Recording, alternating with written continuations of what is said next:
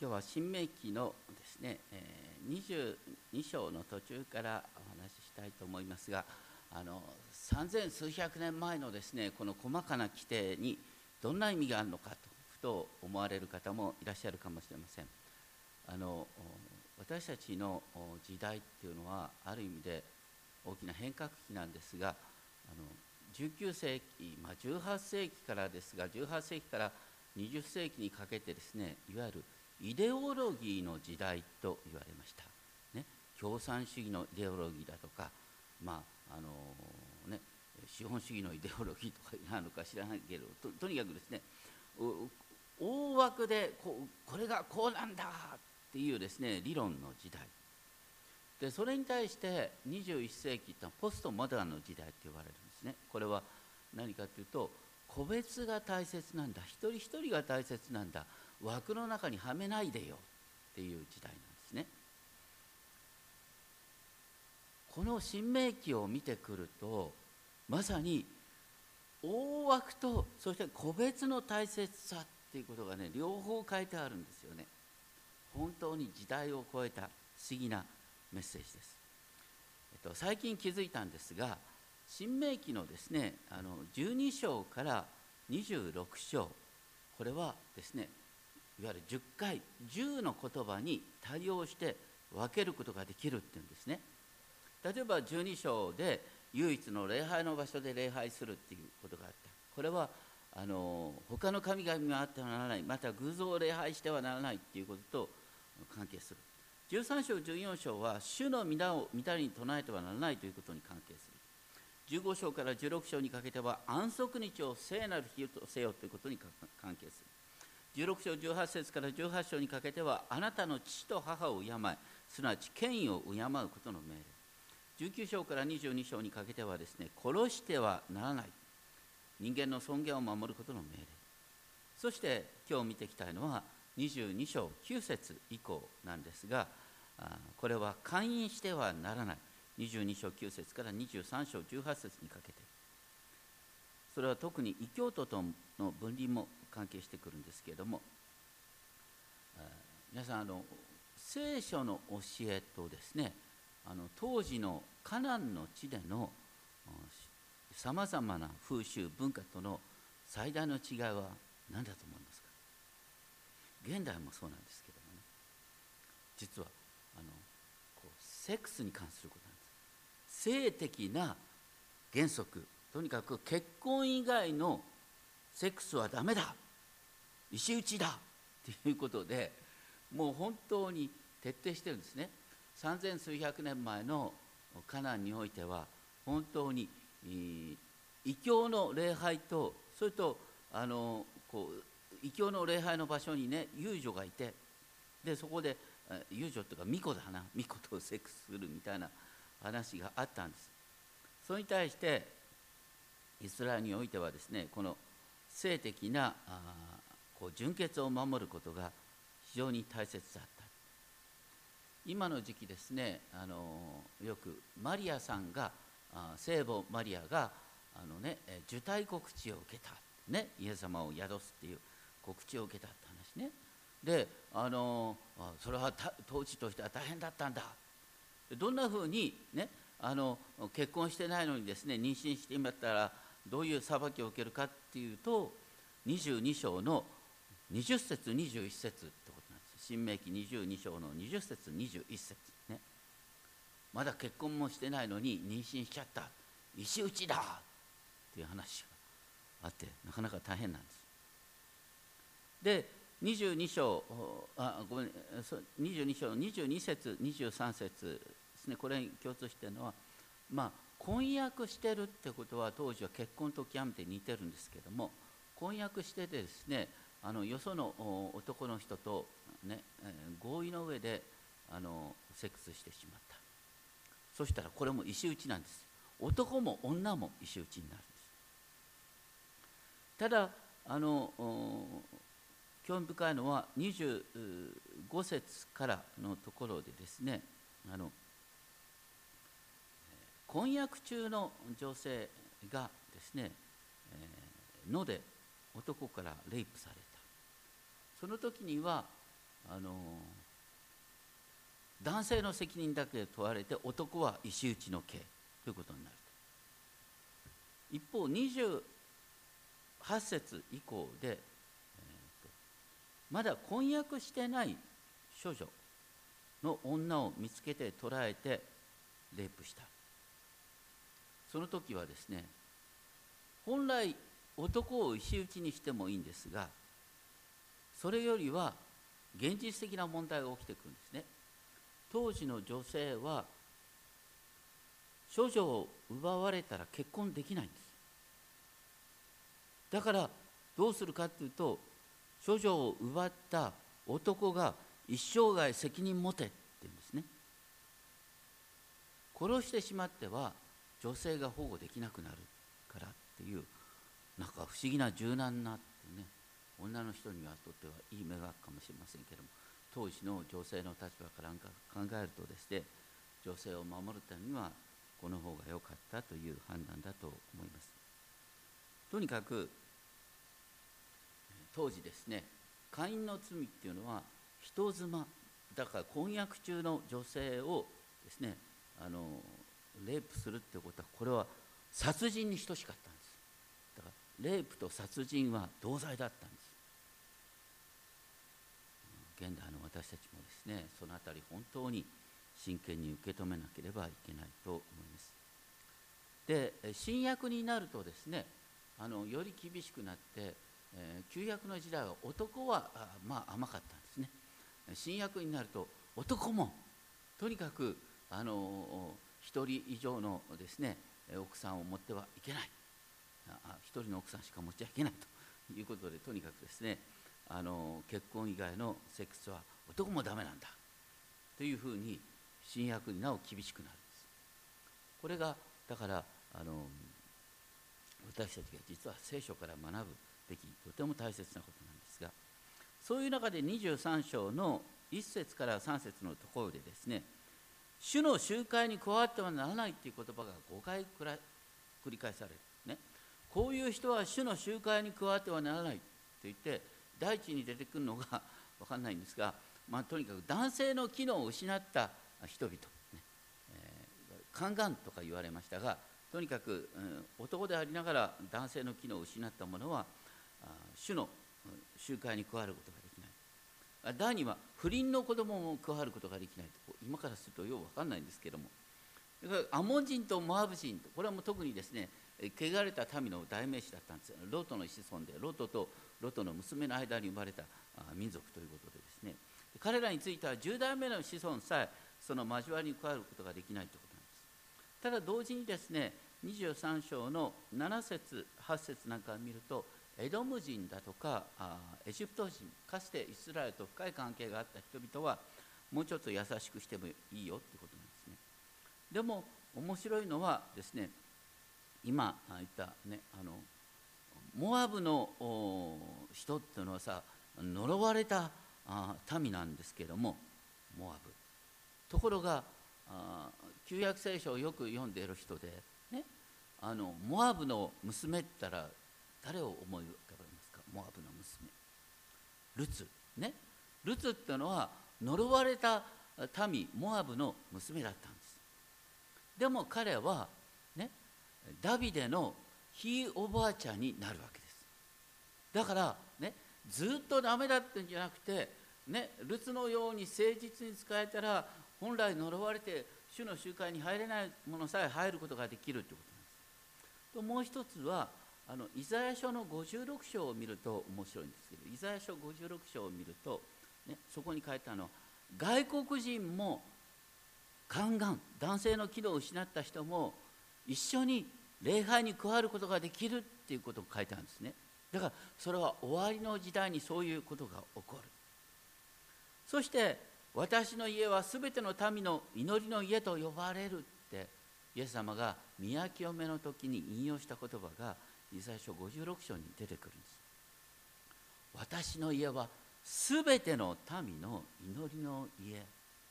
だから新明記でこういう人は主の集会に加わることができないって言われてたはずの人が次から次と主の集会に加わってくるという。ことででイエス様はね遊女酒税人の友達になっていったということですからこうこう借子定規にここで禁じられてるからもう一生ダメなんだっていう話ではないというですねこの聖書の面白さが出てくる。それからですねあの23章の9節から14節のところはですねあの主の戦いでイスラエルの民がですねこう陣を引いてた。その時は主が真ん中にいる時に戦いに勝つことができる。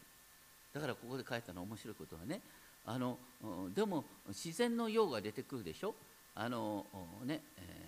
ー、おしっこに行くとかね大きいのを出したくなるとかですね。そういう時にはどうしたらいいかと書いてある。それはね主に醜いものを見られたら主が離れるかもしれないからって言ってその用の足し方まで書いてあるんですね。面白いですね。とにかくあの大切なのはですね23章14節あなたの神主があなたを救い出し敵をあなたに渡すためにあなたの陣営の中を歩まれる。主が陣営の中にいらっしゃるとあなたは勝つことができるんだよっていうあの面白いことが書いてある、ね、であの24章のあごめんなさい。23章の15節16節がまた面白い。23章15、16節であの主人のもとから逃げてきた奴隷をですね主人のもとに引き渡してはならないっていうんですね。逃亡奴隷を受け入れなさいっていうのは現代のですね難民問題それから亡命者の保護の話につながってくるんです、ね、ですから現在のですね難民あの亡命者の保護の国際協定の原点はどこにあるか。はい。新明記23章15節16節です。すごいですね。ででなんで奴隷が逃げてくるかっていうとねやっぱり主人から虐待を受けてるわけですよ。そこにいられなくなって出てくる、ね、そしたらイスラエルの人々はそういう人々を優しく保護しなさい彼の好むまま選んだ場所に住まわさなければならない。彼を虐げてはならない、ね、現代難民問題で苦労している人々にこの聖書の言葉を、ね、語って差し上げる必要があるのかな。日本人もこれは聞くべきだと思うんですけれども。これもねあの不思議なのは旧約聖書の中では異教徒とはいつも完全分離ってことが強調されてるんです。異教徒と混ざり合ってはいけない、ね、逃亡奴隷は異教徒なんですよ。だけども奴隷だから影響力を持ちようがない。だから影響力を持ちようがない異教徒は優しく受け入れなさいっていうことなんです。これも例外規定なんです。だから主の教えというのはいつも例外があるんですよ。私は借子定規にこうでなければっていうね。いう話ではない。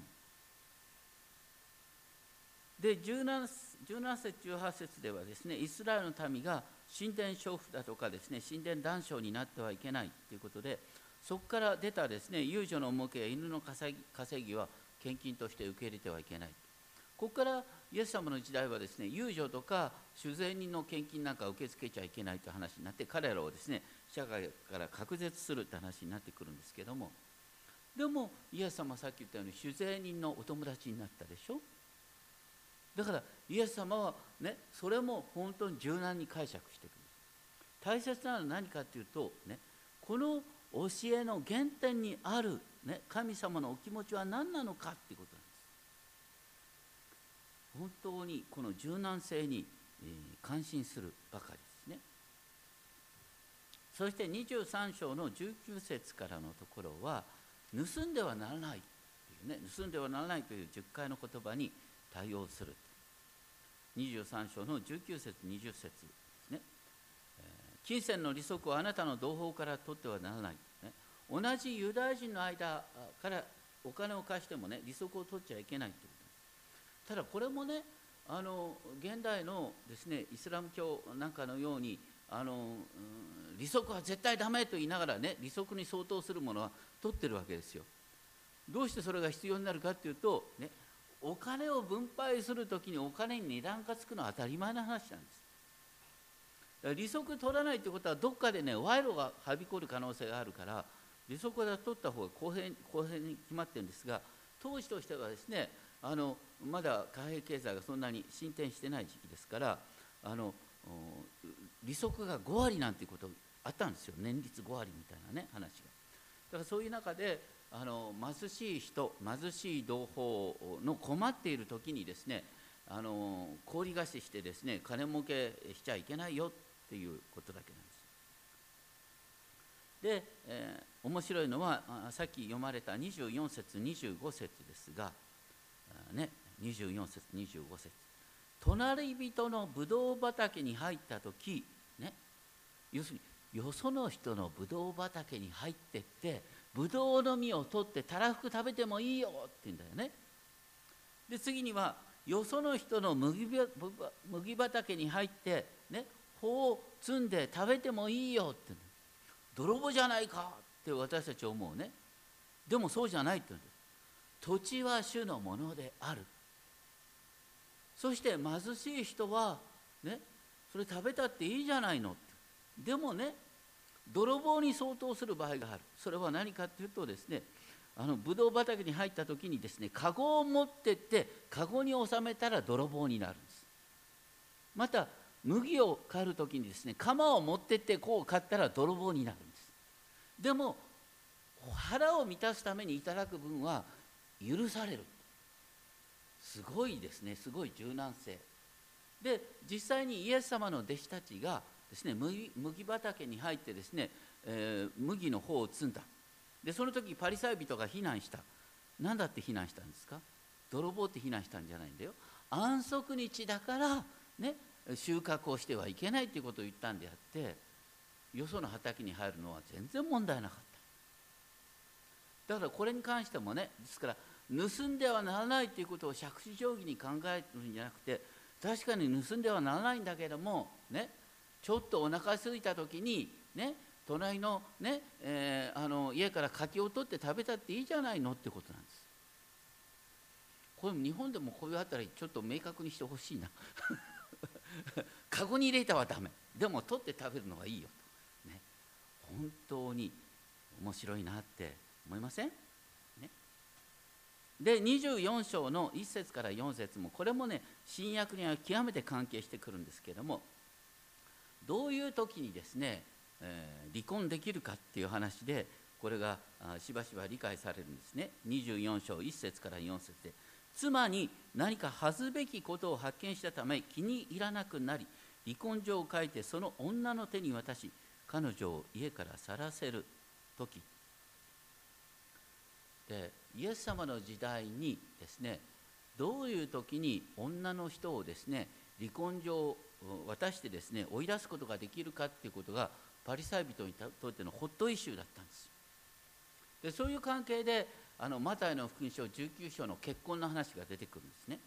結婚の話の背後にはあ新明記24章がある。で当時の理屈としてはですね気に入らなくなったら追い出してもいいんだ。ででその明確な理由となるのはどういう場合かっていうとですねあのごめんなさいね。女の人にこういうことを言うのあれですけども当時の感覚ですよ。食事の作り方が悪くて食材を無駄にした、ね、夫の食材を無駄にした。離縁だ、ね、また奥さんがですねあの通りでですね他の男性と親しげに話話してた。これも離縁だそれからあのなんだ、えー、夫の親の悪口を言った。これ最悪ね。夫の親の悪口を言った。これは離縁だ。ということがね真面目に議論されてたんですよ。家でどどなった？これも離縁だとか言って。だけどそれはねあのこの文脈無視じゃないかってイエス様がおっしゃった。ね。この24章の1節から4節に書いてあることは何かっていうとですね奥さんを追い出して追い出された奥さんが再婚した。で再婚した時に再婚した相手の夫が死んじゃった。また再婚された夫からまた恩出された。っていう時にあの一番最初に結婚してた男性がねちょっと懐かしくなってね昔の奥さんをねまた呼び戻してみたいなって思った時にそれはダメって話したんです。要するに再再婚の禁止なんです。言ってることの中心はですね女の人が、ね、気に入らなくなったからといって勝手に追い出しまたあ懐かしくなったからといってまた引き戻すなんていうことはできないよ。女性は物じゃないんだよってことなんです。だからこれは盗んではならないという文脈の中で出てくる言葉なんです。女の人を物扱いしちゃいけない。ということの中心なんです。だからイエス様はその文脈からしてですねあの全ての結婚というのは神様の前に聖なるものだから、ね、あの離婚状なんかと原則考えることはできないんだって言った。でもそれでも離婚状は何であったかっていうと、ね、女の人が不幸な結婚関係から自由になることができるためなんです。それは離婚状っていうのは再婚許可状なんです。基本的に。再婚許可状。だからもう破綻した結婚からですね女性を自由にするための教えなんです。女性のための教えが、ね、女の人をですね恩出す教えに変わってしまったっていうのが当時のパリサイ人の問題だったんです。それは24章の文脈から言うと全然そういうことではなかった、ね、だからあの本当にこれも現代にも通じることですけども私たち立法主義とか言ってね立法によると聖書によるとと言ってねある種の人を排除する。それは全然聖書の読み方あこう間違ってるってことなんですね。それから面白いのは24章の5節ですね。24章5節。人が新妻をめとった時はねっていうのはこれはあの 以前にもあったんですけど20章の5節から7節にもあったんですけどもね。あの当時これからカナンの地に、えー、こう戦争行ってそしてカナンの地を占領するんですよ。だからあの20歳以上のです、ね、男をみんな兵隊として取るってことはとても大切なことなんですけどもでもね、えー、徴兵が免除にされる場合があったんです。それがここに書いてあるね。結婚したばかり、ね、結婚したばかりの場合は1年間ですね徴兵免除って書いてあったんです。しかも徴兵を免除にする理由は何かっていうと1年の間自分の家のために自由の身となってめとった妻を喜ばせなければならない。これいいね。こう女性に優しいね。ね。結婚したばかりの男性は1年間ね女性を奥さんを喜ばせることを優先しなさい、ね、こう現代で言うとですねあの結婚したばかりの男性は1年間教会奉仕免除、ね、奥さんを優しく使いなさいという話になってくるわけです。そのように本当にですねあのこう生きるか死ぬかの中でもとにかくこう一人一人に優しくっていうことがね強調されている。それから24章の6節でですね人に物を貸す時に当然担保が必要になってくるんですけども担保を取る場合でもですね引き薄なんかを七に取ってはいけない。それは命そのものを七に取ることになるから。だから財産権を保証しながらね財産権を保証しながらでもねあのこれを超えちゃったら他の人にあまりにもかわいそうになるよねっていうことをあのきちんとはっきりしてるってことですね。24章の8節以降はですね、えー、偽証してはいけないっていう話とつながっていくんですけども24章8節以降。偽証がどういう関係で出てくるかというと、まあ、9節のですねあのミリアムの話。ミリアムさんがある時モーセをですね非難した。あるいは不当な理由で非難した。だから偽証に相当する。だからその時ミリアムがサーラといわゆる重い皮膚病にかかった。で恩出された。でそういう場合はどうするかっていうことがこうここのところに書いてある。それであの24章の10節から13節は隣人に何かを貸す時の担保の取り方、ね、この時ですねあの担保を取るんだと言って隣の家にずかずかと入っていってはいけない、ね。ね、家の外で待ってて差し出される担保をちゃんとですね優しく受け止めなさいということ。ですそれとかあの24章16節を見るとあのこの罪を父が背負ったり父の罪を子が背負ったりっていうことはいけない。とにかく個々人の人格と責任を尊重するってことですね。17節8節では18節では在留異国人やみなしごみなしごやもめを保護することが命じられていてでその理由はですね、うん、思い起こしなさい。あなた方はエジプトで奴隷であったことを個々人を公正に扱うということの文脈で書いてある。そして面白いのは24章の19節。24章の19節でですねあなたが畑で穀物の借り入れをして、えー、束の一つを置き忘れた時はそれを取りに戻ってはならない。それは在留国人やみなしごやもめのものとしなければならない、あのこう収穫してたさ収穫の束を忘れてきたら当然ながら取りに帰るのが普通じゃない。取りに帰っちゃいけない。どうして？それはね忘れてきたものはそれは貧しい人にねあげなさいよって。いうことなんですね。オリーブの実に関しても20節。後から枝を探してはいけないって訳した方がいいと思うんですね。とにかくオリーブの実を取った後ね枝が起こってないかなきれいにですね全部収穫しようなんて考えちゃいけない、ね、残っているものはみんな貧しい人のために残すんだよっていうことなんですね。それからブドウの実のものに関してもですね後になってそれを摘み取ってはならない。ということです。このことがレビ記の19章ではですねあのまたあの収穫の落ち葉を集めてはならないという文脈の中で書いてある。レビキ19章というとですね、あなたの隣人をあなた自身のように愛しなさいっていうのはレビキ19章ですね。あなたの隣人をあなた自身のように愛するっていうことは落ち葉を残しておくってことです。で落ち葉を残されてですね落ち葉拾いによってですね自分の、ね、身を立てた人の代表って誰ですか？落ち葉拾いによって自分の身を立てた人っていうのはまたルツさんですね。全部ルツに関係していくんですね。で ルツさんはねあの姑のためにねモアブの女であったんだけど姑についてきてイスラエルに来てそして姑を支えるという意味で落ち葉拾い一生懸命やってた、ね、その様子を見たボアズさんがねこう自分のしもべに言うんですよ、ね、あのルツはとてもできた、ね、女性だ。だからルツさんに恥ずかしい思いをさせてはいけない。ね。モアブの女だけども恥ずかしい思いをさせてはいけないってこと。だから愛とはですね人を恥させずに居場所を残す。さりげない配慮なんです。さりげない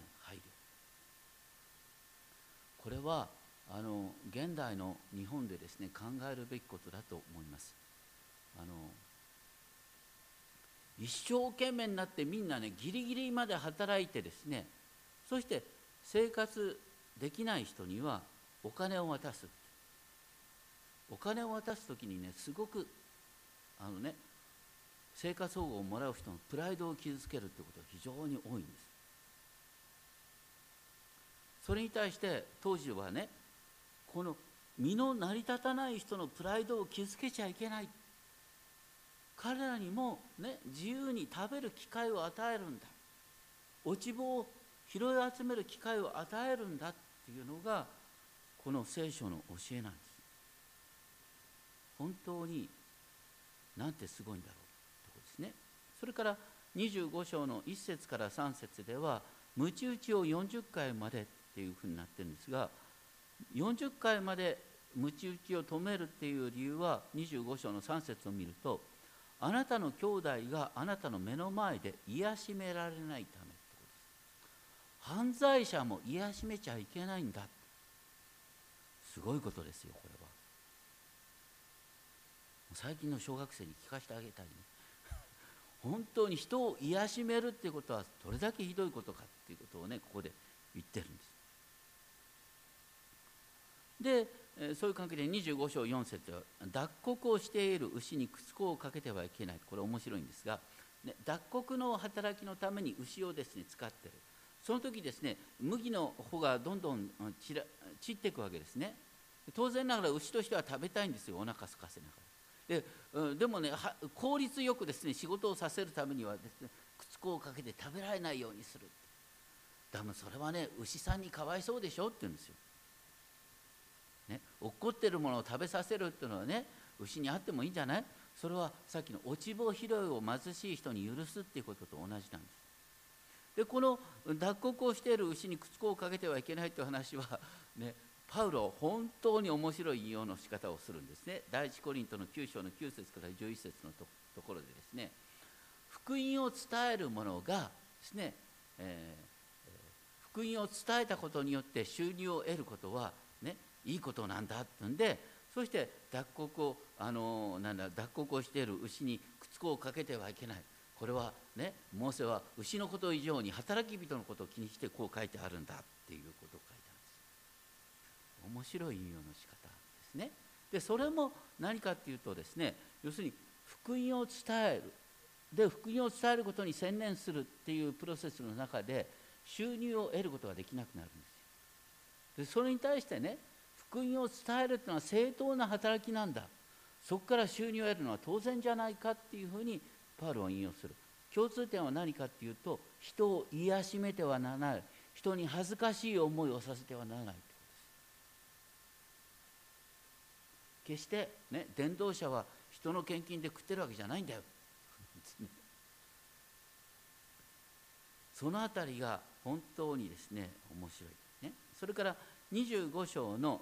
5節以降25章の5節から16節のところは隣人のものを欲しがってはならないという第10番目の掟と関係するっていうんですが25章の5節から10節のところはあの今もですね一部の国にあるかもしれませんがレビラトコンというのがある。レビラトコン。これは何かというとですね、えー、ある人が結婚する。で結婚した相手の男の人が死んじゃった。そしたらその結婚した相手の男の血筋が絶えることになる。どうするかというとですねその結婚した女性はその弟と結婚することによってお兄さんの名前を残す。とにかくあの死んだ人の名前を残すっていうことのためにですねあのこの結婚の話が出てくるんですね。それが25章5節から10節ですねだから子を残さずに死んだ夫の跡継ぎを残す責任っていうことなんです。でこれもさっき言ったルツ記に関係してくんですね。ルツさんはねあのボアズさんに見初められるんですけれどもそれ以上にルツさんがあ夜ですねこっそりとあのボアズの、ね、布団に入り込んで、えー、くって話があったね。なんでそういうことをしたかっていうとボアズはね買い取りの、うん、せ、えー権利を持つ近親者だから買取の、うん、権利を持つ近親者っていうのは死んだ者の名をその相続地に残すことができる人だっていうんですねだからあのボアズさんはあのルツさんのですね姑のナオミの近親者であるということでですねルツさんがボアズと結婚することによって要するにナオミの家を残すことができたって話なんです。お家存続のための掟なんです。でお家存続のための、ね、結婚なんてそんなのナンセンスよって私たちは思うよね。でもそういう中でちょっと考えてほしいんですね。結婚は何のためにするのかってことなんです好きだから結婚しましたでも嫌いになりました別れましたっていうのがどんどん増えてきてます昔は結婚はやっぱり使命のためにしたんです、ね、これまあ言葉気をつけなきゃいけないけどもね。当然好きだから結婚するんでいいんですよ。でもね結婚生活を続けるっていうのはそう生優しいもんじゃなくて、ね、大体引き合う関係にある人ってのはね会ってしまうとねやっぱり趣味が合わないって嫌になってくるんです。ごめんなさい。断定しちゃいけない。嫌になる場合もあるんです。こんなはずじゃなかった。ね。その時に何が結婚を残すかっていうとね例えば多くの場合子供を育てるとかいうことがあるでそれ以上に私たちクリスチャンにとっては、ね、主に仕えるという使命のために、ね、結婚をねちょっと気が合わないなっていうことがあったとしてもね気が合わないんじゃなくてお互い違う視点を持って補うことができるんだよねっていうふうに考える。だからここから見えてくることは何かというとね結婚も自己中心に考えることじゃなくてあくまでも主に仕える。またこの社会に仕えるために私たちは助け合うんだよねっていうこと。そういう観点から見ていくとこれもですね時代遅れの教えではない。で隣人の妻を欲しがってはならないというのが新明記にあるですねこう10番目の掟の中心なんですね。だから隣人の妻を欲しがるっていうよりは結婚はねこの欲しがって結婚するっていうよりもあくまで神様の、ね、望まれることは何のかなっていうことを考えながら結婚するんだ。そして25章の13節から16節のとこで正しい重り石とか正しいマスを使いましょうっていうことが書いてあって23章17節19節のところではアマレクに対する裁きの理由がアマレクがですね本当にイスラエルがエジプトから出てきた時に勝手に襲ってきてですね財産を奪った。それに対する裁きだっていうのが出てくる。そして26章簡潔に言いますが26章っていうのは12章から流れる立法の総まとめなんです。そして26章のところでですね収穫の発歩を得た時に収穫の発を得た時にどうやってね神様にお捧げするかっていうんで唱えるべき言葉が出てくるんです。26章の5節以降っていうのはこのね、うんこうなかなかね旧約聖書を読むの大変だよっていう人はね26章の、えー、5節からですね、えー、11節を読んだらあここにダイジェストが書いてあるなとですね。このダイジェストって何かっていうとね私の父はさすらいのアラム人でしたというのはヤコブさんのことですね。そしてあのわずかな人数を引き連れてエジプトに下ったね。でそこで爆発的に人数が増えた。人数が増えたんですね。エジプトの王様からですねひどい目に遭わされた。で助けてと言ったら神様が助けてくださった。モーセに引き入られてですねそして今約束の地に来た。でここは父と蜜の流れる地です。26章9節。ね。この父と蜜の流れる地でこの豊かな収穫を得ました。だから神様お下げします。っていう形でお下げしましょうってこと。これは現代的に言うと何かとですね皆さんの職場はですねね自分で獲得したんじゃなくてね大体自分でねあの勉強する時に自分で金払って勉強した人はいるのかね小学校時代中学校時代ね。やっぱり全て恵みの中で私たち教育を受けてるんですそして職場だって恵みの中で与えられてるんです。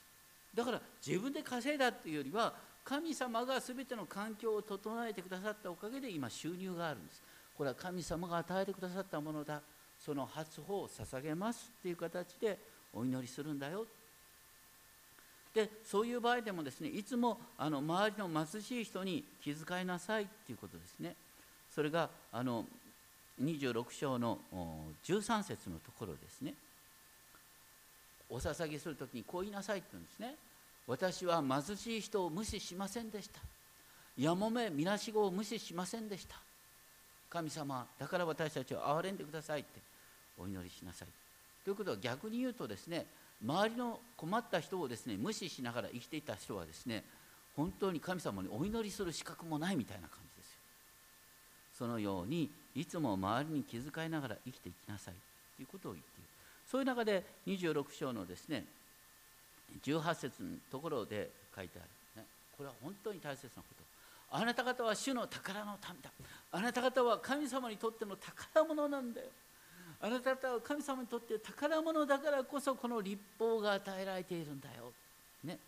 だから立法っていうねあの訳がもうギリシャ語にもうノモスなんて訳しちゃってこう立法って訳さざるを得ないんだけど僕はこう立法って訳したくないな、ね、ヘブル語で言うとトーラーなんです。トーラーってのは見教えなんですよ。ね。立法って法律の逆みたいなね。こう厳しくバサバサ。そうじゃなくてね本当に一人一人に寄り添う見教えなんです。でこれはね、私たちが主の宝の民であるから聖書をいただいてる。聖書を読むことができるっていうのは私たちが神様から宝物扱いされてるっていう印なんだそしてこの見教えに従っていくとイスラエルは世界中で最も素晴らしい国になるはずなんだよ。それ周りの人々がですねイスラエルはなんて素晴らしいんだろうって彼らは主の聖なる民であるって周りの人が認めるようになるんだよっていうことが書いてある実際にはイスラエルはこれを守ることに失敗していくんですけれども、ね、でもここに書いてある教えっていうのがね一つ一つを見ると極めて柔軟なんです。一人一人に優しいんです。これを本当にイスラエルが実行してたとしたらイスラエル世界中にとっての本当に模範的な素晴らしい国になっているはずだったってことですね。私たちもですからここからですね主の見教えは本当に柔軟なんだ。一人一人に優しいんだっていうことをですね理解していきたいと思います。お祈りをしましょう。天のお父様あなたが私たちにこのように素晴らしい見教えをお与えくださってますことを感謝します。本当に私たちが一人一人に優しく隣人に優しくそのような生き方をすることができるように私たちが本当にあなたから与えてくださって与えられているこの祝福の教えを心から味わいそれを実生活にどのように適用するかそれを考えてい日々を導いてください。尊き主イエス・キリストの皆によってお願いします。